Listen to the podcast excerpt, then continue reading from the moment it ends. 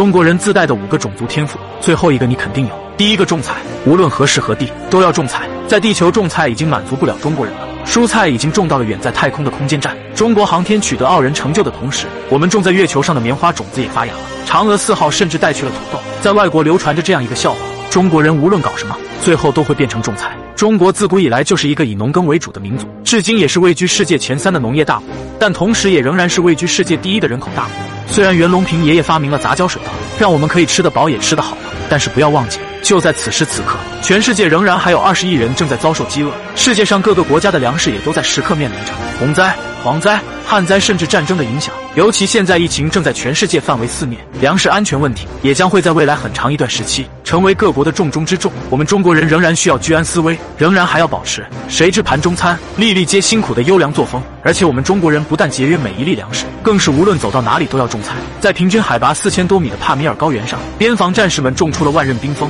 十亩江南，在号称冷冻大陆的南极，科考队员们建立了蔬菜温室。中国人个个都是种菜小能手。为了种菜，我们的老祖宗甚至总结出了二十四节气的种菜规律。每一个中国人在看到一大片空地的时候，都会有想种点什么菜的念头。有条件要种菜，没有条件创造条件也要种。自家有院子的自不必说，没有院子的阳台上也能种，没有院子也没有阳台的。随便找个瓶瓶罐罐也能种菜，无论是幼儿园里的小朋友，还是已经退休了的大爷大妈，每个中国人的 DNA 里都刻着与生俱来的种菜热情。中国人自带的种族天赋。第二个，喝热水。每一个中国人都对喝热水爱的深沉，哪怕现在正值三伏天也照喝不误。中国人喝热水的历史比较早，古代时候人们就已经开始认为喝热水可以养生了。但是由于盛装热水的容器和烧水的燃料都很贵，普通家庭根本喝不起。住在城里的人们想要喝口热的，得去水铺花钱买。到了民国时期，由于当时霍乱的发生比较频繁，恶劣的水质更进一步加重了各种病毒的流行。于是北洋政府就曾经下令，老百姓必须喝开水，冰水等清凉饮料也必须用沸水制作。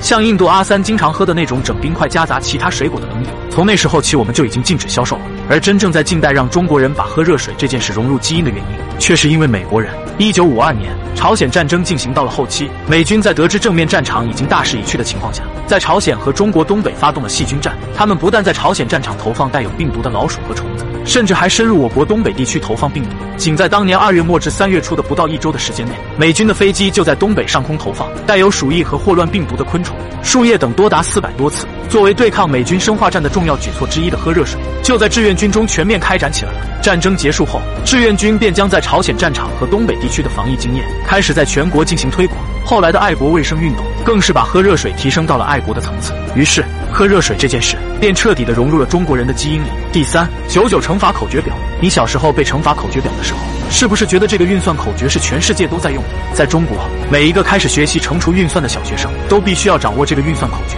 但是在国外，乘除法的口算简直就是他们的噩梦。就连英国首相面对简单的个位数乘法都避而不谈，教育部大臣更是坚决不回答任何数学问题，因为他们用的都是划线计算法。这种算法离开了纸和笔，简直难以想象。直到长大后，我们才知道，原来全世界只有中国才用九九乘法口诀表，而且这个东西早在春秋时期中国人就已经在用了。它作为中国古人的智慧结晶，也将会被一代一代的中国人传承下去。中国人自带的种族天赋。第四个吃，俗话说民以食为天，通过一个故事你就知道中国人有多爱吃。曾经有一个县松毛虫泛滥成灾，当地的林业站就赶紧发动村民把还未孵化的蛹给收回来。站长望着堆成山的蛹，便想着要不要尝一尝。起初谁也不敢吃，后来站长把蛹送到饭店给炸了一下，尝过之后觉得非常好吃，于是全站的人就开始上山收蛹。他们不但自己吃，而且还送给周边林业站的小伙伴一起吃。他们收啊收，吃啊吃，结果到了第二年，他们还想吃，上山一看发现没有了。就这样，原本成灾的一个品种就这样被他们消灭掉了。中国人不但爱吃，还喜欢用吃来讲道理。早在三千六百多年前，欧洲人还只能在炉子里烤面包的时候，中国的商朝宰相伊尹就已经在用“治大国若烹小鲜”的道理，在教国王管理国家了。在中国，好工作叫铁饭碗，开除叫炒鱿鱼，被起诉叫吃官司，拿好处叫吃回扣，人缘好叫吃得开，挨揍叫吃了一记老拳。总之，什么事都能用吃来给你讲明白。第五，面对小日子过得好的人，种族天赋觉醒。首先，我们要说，中国人对日本人没有个人怨恨，但是我们非常反感这个国家。伟大领袖曾经说过，中国人民与日本人民是一致的，只有一个敌人，就是日本军国主义。遭受帝国主义侵略屠杀的惨痛历史，相信每一个中国人都不会忘记。上个世纪散去的战争硝烟和差点亡国灭种惨痛教训，并没有让这个国家认真悔过。相反的，军国主义幽灵近几年又出现了抬头之势，每一个中国人一定要时刻警醒，也更应当自强。帝国主义亡我之心不死，祖国正在变得越来越强大。我们既然能正告对方，勿谓言之不预，也一定能敢于亮剑震慑这些宵小之徒。